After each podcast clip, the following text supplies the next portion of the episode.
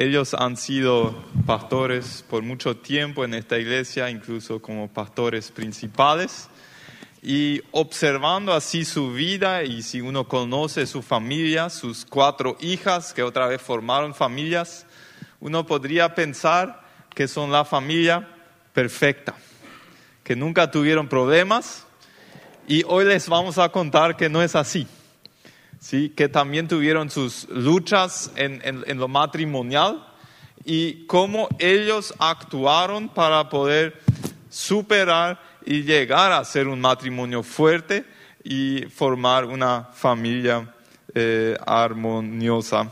Muchas gracias por estar acá dispuestos a abrir su corazón y dejarnos eh, ver cómo ustedes han lidiado con diferentes temas en, en su vida. Y eh, no sé si antes de la primera pregunta tienen algún comentario, alguna Sí, dos. observación. Dos Adelante. comentarios. Eh, Jordan, ¿estás aquí todavía? Hey. Gracias por un comentario muy importante que dijiste acá enfrente. Y si no te entendí mal, dijiste que pasaste por eh, consejería eh, especial, eh, terapia psicológica, ¿correcto? Gracias por contarlo, porque casi todos lo necesitamos y casi nadie lo admite. Y contarlo aquí, decirlo aquí, es útil para muchos, eh, para, para sacar esta, esta, ¿cómo se llama? Eh, eso de, de que no se habla de eso, ¿no? De estigma, eh, ¿Eh? tabú. Tabú, gracias, gracias. Eh, quería mencionarlo porque me parece que vale la pena resaltarlo. Segundo, eh, segunda observación previa, eh, nosotros tenemos casi eh, 44 años de matrimonio. Eh, tenemos cuatro hijas, como dijo Pastor Rafael ya, casadas. Tenemos nueve nietos y eh, lo disfrutamos. Eh, la parte de las luchas, la parte de las victorias, vamos a compartir algunas. Pero en primer lugar, y antes de todo, quisiera simplemente decir que eh, es un privilegio ser padres, es un privilegio ser abuelos. Algunos de ustedes lo saben ya, porque son padres, algunos son abuelos ya y lo saben. Y algunos aquí, eh, y veo y con mucho, mucho gozo en mi corazón, veo aquí a jóvenes no casados todavía. Eh, excelente que están aquí y que van a escuchar lo que nosotros compartiremos, no para asustar, sino en primer lugar para darles esperanza y para ayudarles a pisar tierra y quizás destruir algunos, mm, algunas ideas que tenemos de matrimonio. Sí, el, el- el pastor Werner es un hombre muy fiel y él eligió su corbata a pesar del mal momento de su equipo.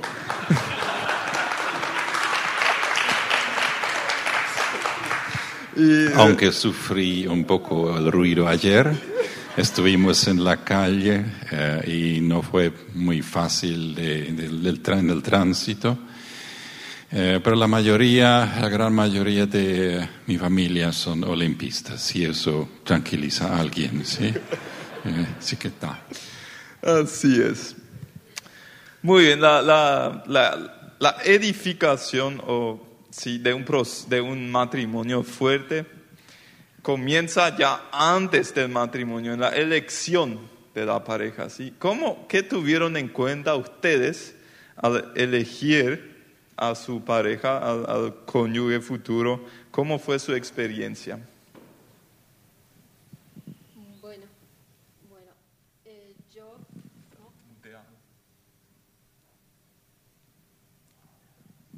Hola, sí.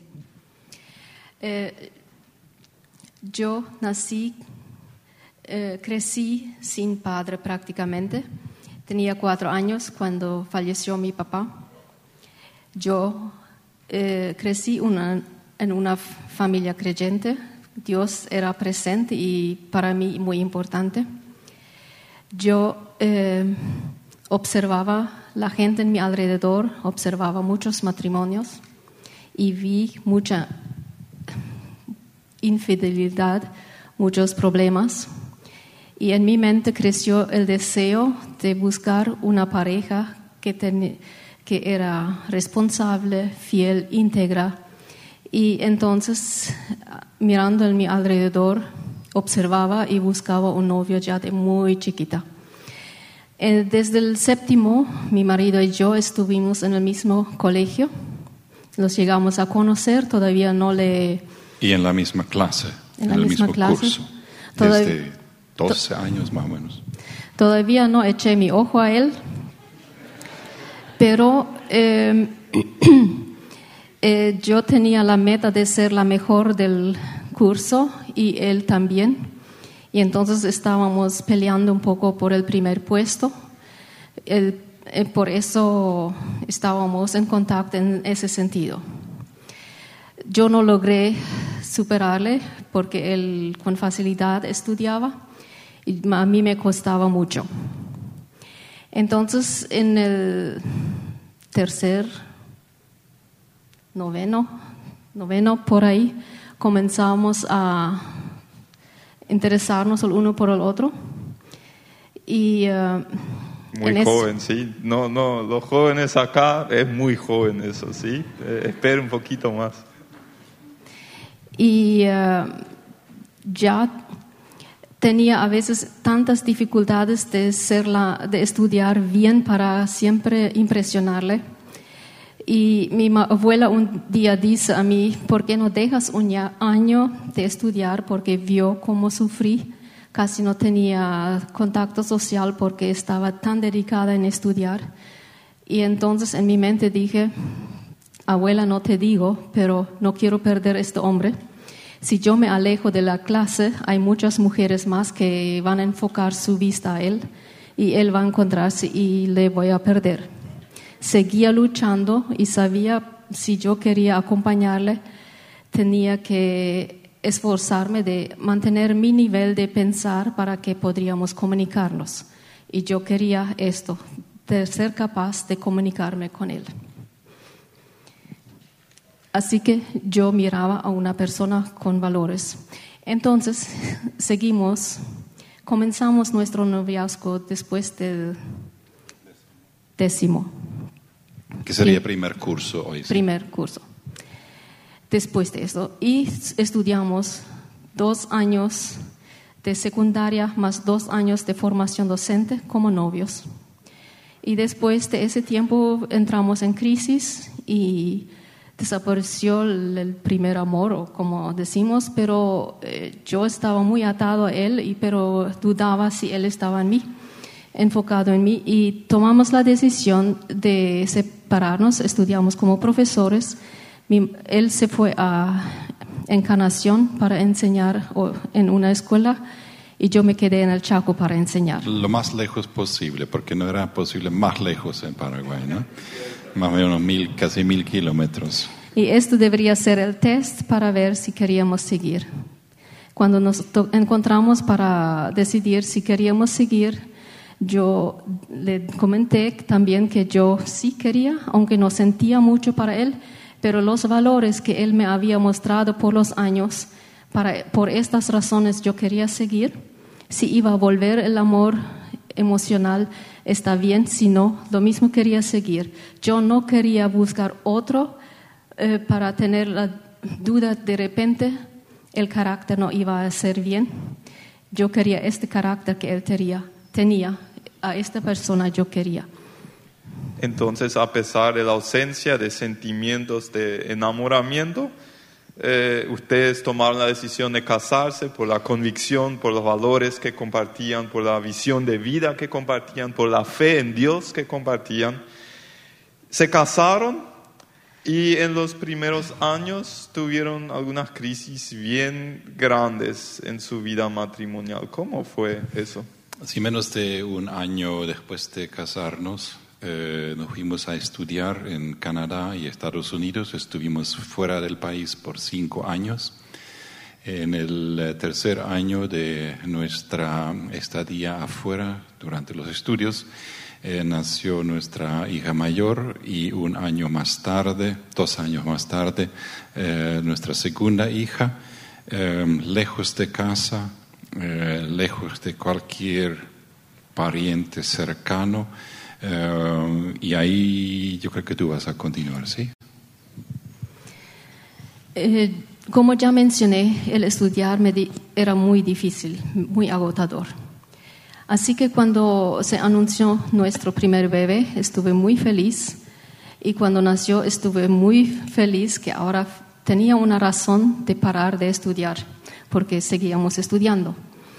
Y entonces quedé en casa, pero la sorpresa rápida que vino, que de repente me parecía que mi mundo se achicaba, más bebé, bebé, bebé y nada más que bebé.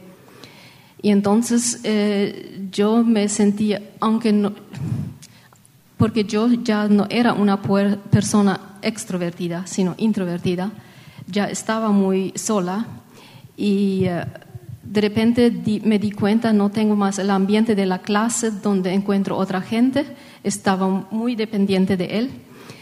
Y cuando teníamos las dos hijas ya, eh, estuve, vivimos en una situación similar como en SEMTA.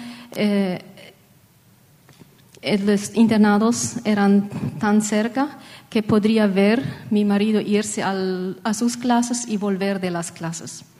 Así que a veces cuando estaba por llegar, salí con mis nenas ya esperándole y vi que a veces estaba comentando, hablando con compañeras de clase, hablando, hablando y no, vino.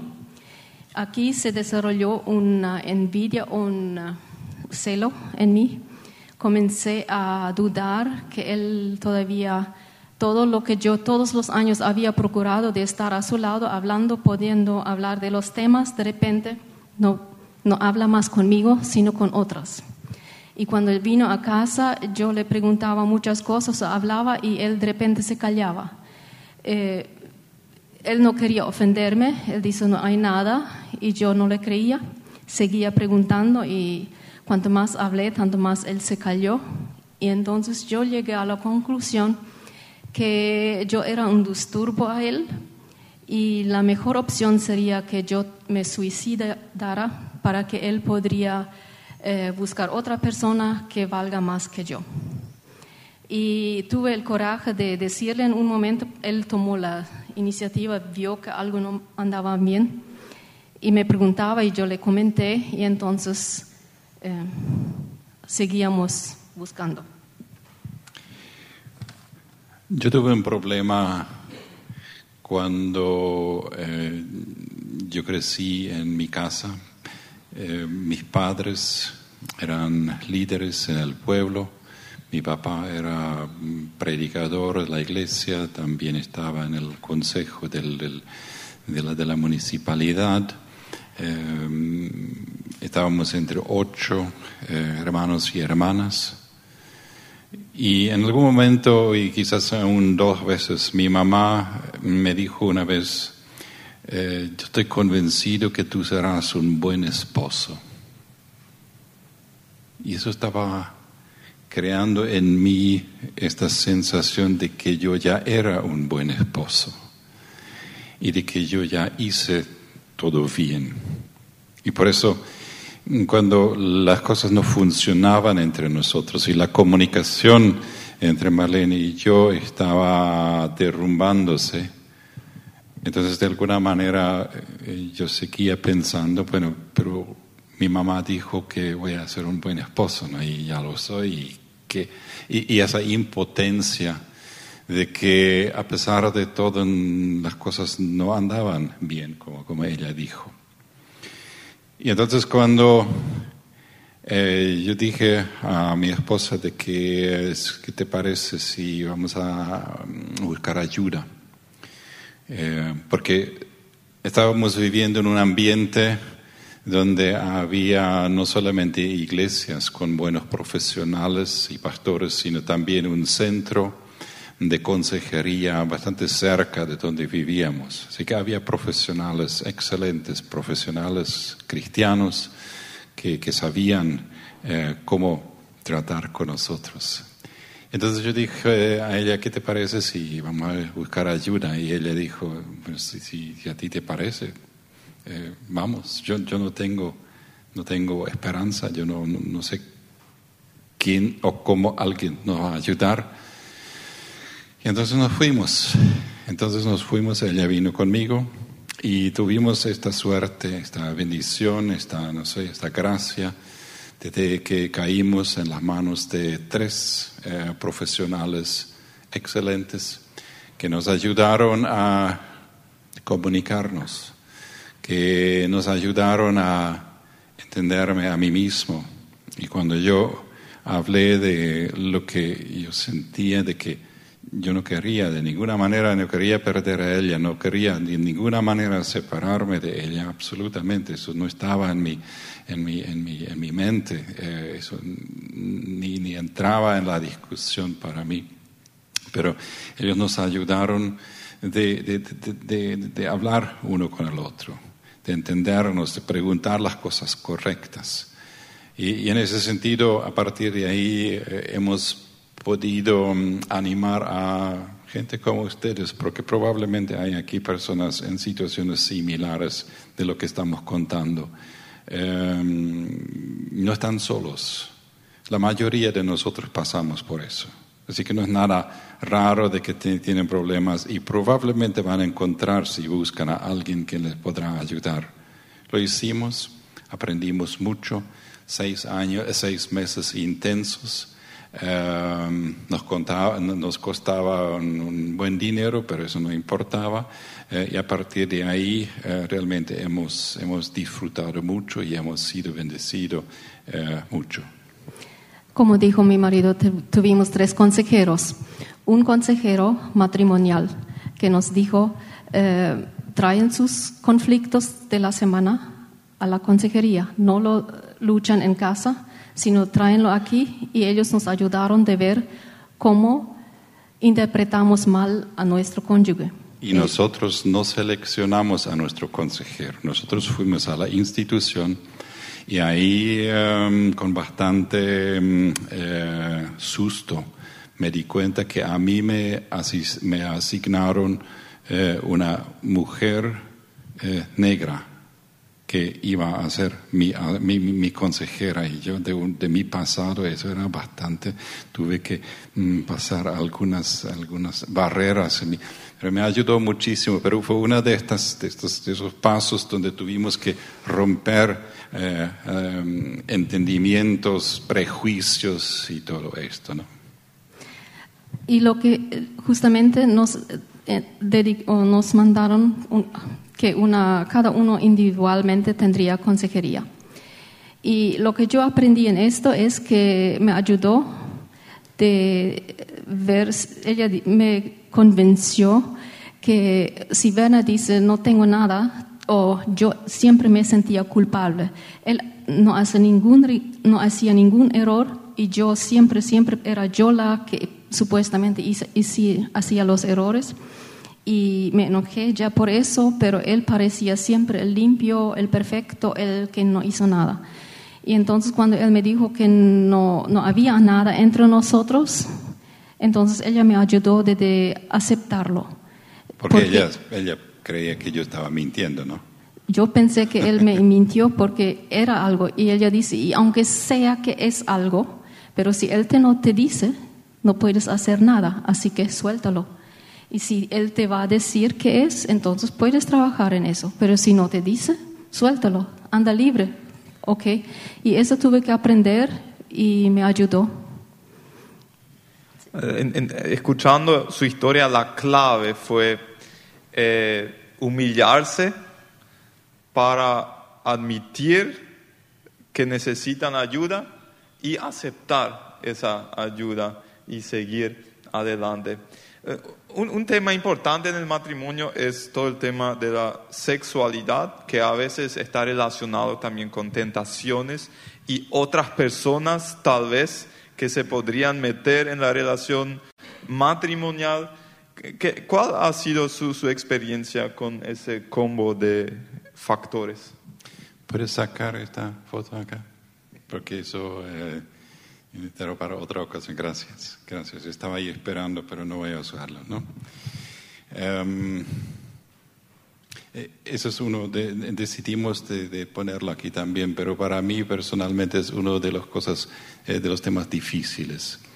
Eh, en mi casa, donde yo crecí, nunca hablábamos de temas sexuales, nunca. Yo no sabía cómo hacerlo, digo, cómo hablar de eso. Eh, en ese sentido, para mí, yo, yo no tenía ejemplos en eso. Y en tú mm, quizás no era muy diferente. Bueno, tú vas a hablar de eso quizás. Cuando nos casamos, entonces tuvimos que em, experimentar, comenzar em, con, con las relaciones sexuales.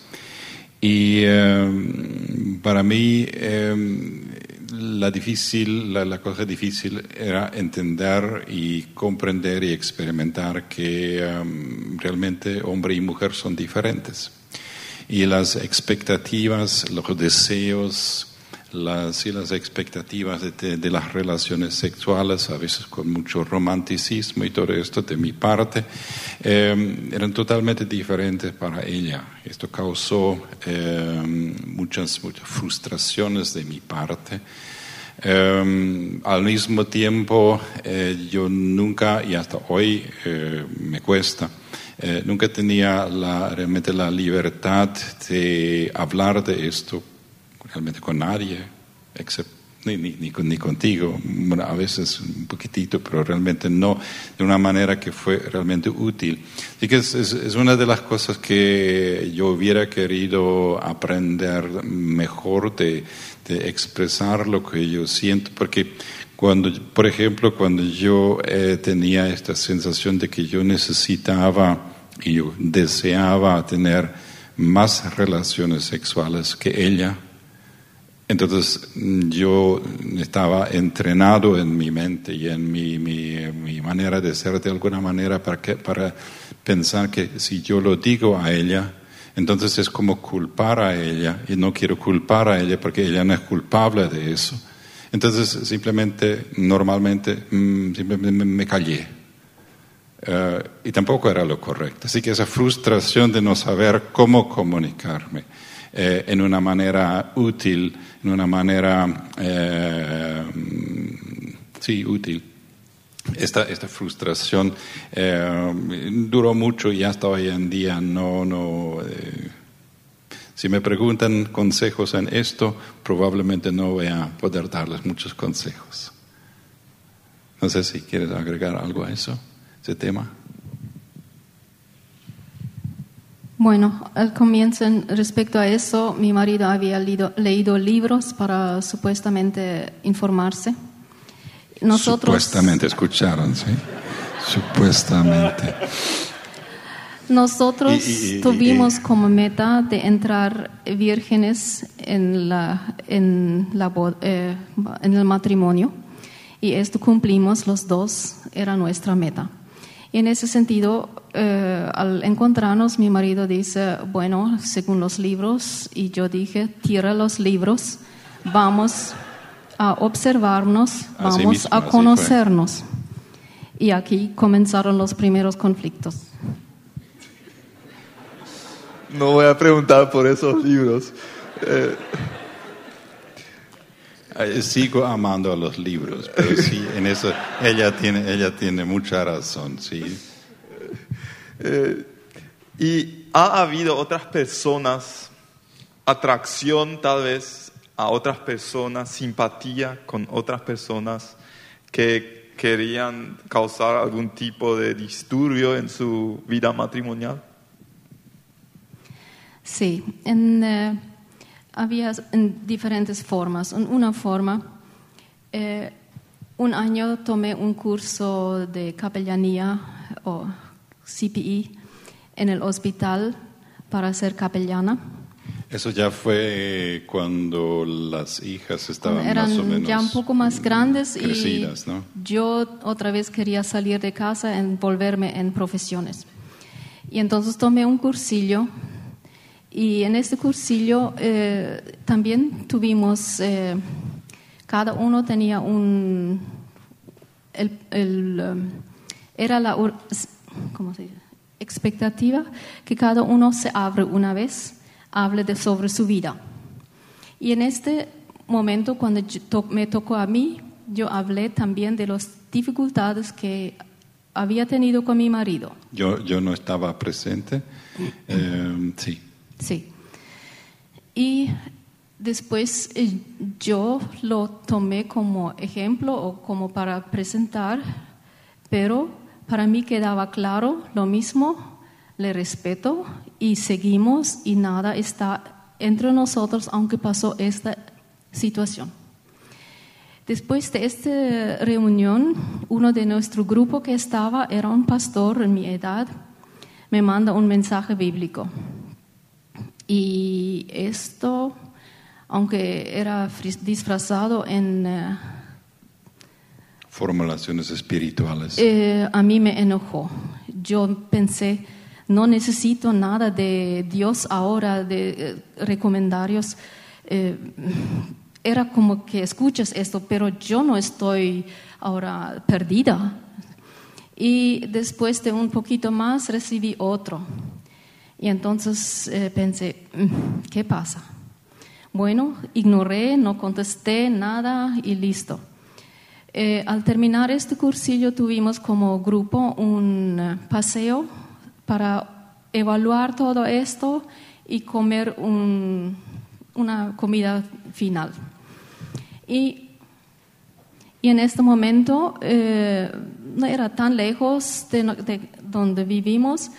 Eh, mi marido estaba ocupado y hablé un poco si alguien de esta gente iba a, se va al SEMTA donde vivíamos en ese tiempo. Y mm, bueno, uno dice, sí, tengo que buscar una persona de aquí. Eh, entonces yo Era uno de los participantes en el curso. uno de los sí. Y justamente, Justamente esta persona hombre. que me había mandado estos versículos. Y yo dije, bueno, eh, no, no, yo puedo pedir a mi marido que venga. Bueno, sí, puedes, pero yo sí o sí me voy ahí porque tengo que buscar una persona de aquí. Bueno, ok, iba a pensar, pensé, bueno, entonces voy a aceptarlo. Eh, cuando terminó todo y estuvimos por salir, él dice, y ya no necesito buscar la persona, ya se cambió. Ok, dije, entonces no hace falta que te vayas, voy a buscar a mi marido. No, no, no, no, yo, yo, yo te prometí, ahora voy a cumplir. Entonces yo pensé, ¿qué hago de esta situación? Y dije, bueno, voy a aceptar, pero voy a mostrarte quién soy. Entré en la esquina más leja en su auto, al lado de donde él estaba, y todo el camino miré hacia afuera. Ah, Casi en la portavalijas atrás, ¿no? Así, para, eh, creo que él se comenzaba a conversar poco, yo no conversé, miré afuera, miré afuera, y al fin tuve la sensación, yo pensé, él tiene mujer también. ¿Y qué dice la gente si ve otra mujer a su lado? Le doy vergüenza. Y yo no quería esto. Y al fin me dijo, ¿puedo dejarte aquí en la calle? Sí, dijo con mucho gusto. Y así terminó. Y yo... Pero ya, ya fue cerca de casa, no en cualquier lugar en No, la no, no, calle. no, no, cerca del SEMTA. Pero no entró más en el patio del SEMTA. par- y yo era feliz que esperé que entendió que aquí termina, yo no, no quiero más. Para La otra cosa es que estas cosas, si pasaron, siempre comenté enseguida a mi marido y quería que si algo se dará cuenta o alguien que él sepa de mí ya qué pasó, cómo lo percibí. cortar, identificar y cortar enseguida cualquier probable tentación de serle infiel al, al Sí, porque es- esto justamente corta la, la- la desconfianza, la falta de confianza mm, que, que- que se genera tan fácilmente, ¿sí? Sí, y la transparencia con el cónyuge. Y si hace falta ser argel con alguien, es, es ser argel con alguien, sí. Para ir terminando, y después vamos a tener un tiempo de bendición si alguien de los matrimonios que están acá o noviazgos quieren una oración de bendición durante algunas canciones. Vamos a abrir ese espacio. Pero antes la última pregunta. ¿Qué pueden hacer los matrimonios eh, presentes o los que no- nos escuchan para fortalecer su relación matrimonial? Yo no sé lo que ustedes pueden hacer. Lo que para nosotros ha sido muy importante en los últimos años ha sido tomar mate juntos, dos veces al día, casi todos los días. Ya veo algunos que están diciendo, ¿viste? ¿Eh?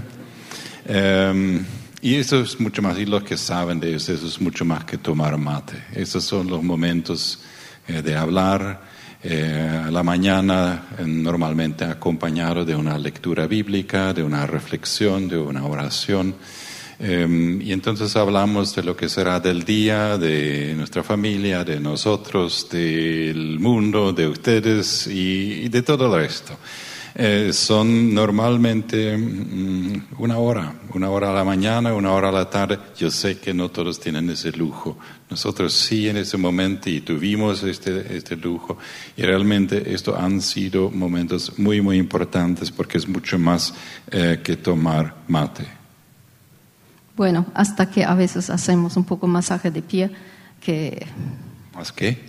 Masaje de pie. Ah, yes, sí, pero no suficiente. Me gustaría más. Sí. ¿Y, y miran Y- el celular mientras eh, responden mensajes o cómo hacen? Esto a veces mi marido me ya hizo- dice la broma, tú por realmente no estás adicta a las- al celular. En estos momentos el celular no está en medio, excepto si los- generalmente. excepto si los dos tenemos un tema en común que buscamos aquí y conversamos sobre eso. Una otra cosa que ha sido muy importante para nosotros de reconocer, y le digo a todos los jóvenes que están por casarse, no existe matrimonio perfecto. Los matrimonios todos son, ¿cómo se dice?, perfectibles, son, son para crecer. Y eh, vi aquí algunos jóvenes matrimonios.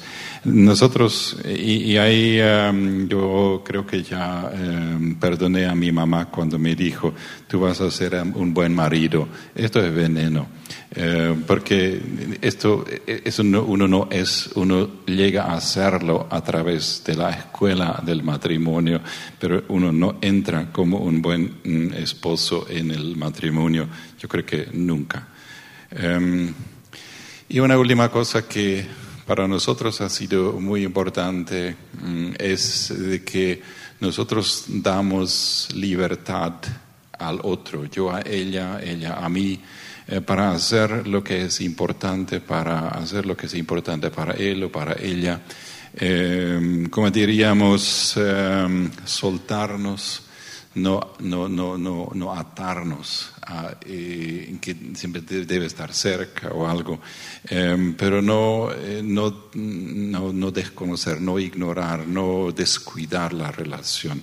Eh, esas son cosas que son eh, muy, muy importantes y seguimos eh, creciendo, seguimos eh, perdonándonos y seguimos disfrutando nuestra vida y nuestra familia y a todos ustedes también. Una cosa que me parece muy importante también es que los dos trabajamos duro en esto y mantenemos el respeto uno por el otro.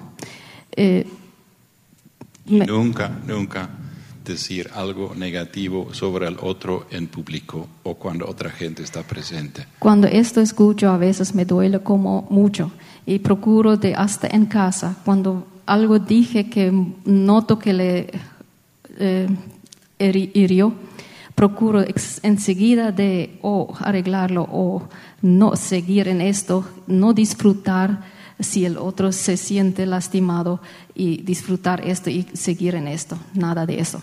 Y si el pastor Rafael no nos frena ahora, vamos a seguir hablando, ¿no? Adelante. Los que quieren seguir escuchando más, sí, tomen un, tal vez tienen un mate con, con alguien de, de nosotros acá también, sí.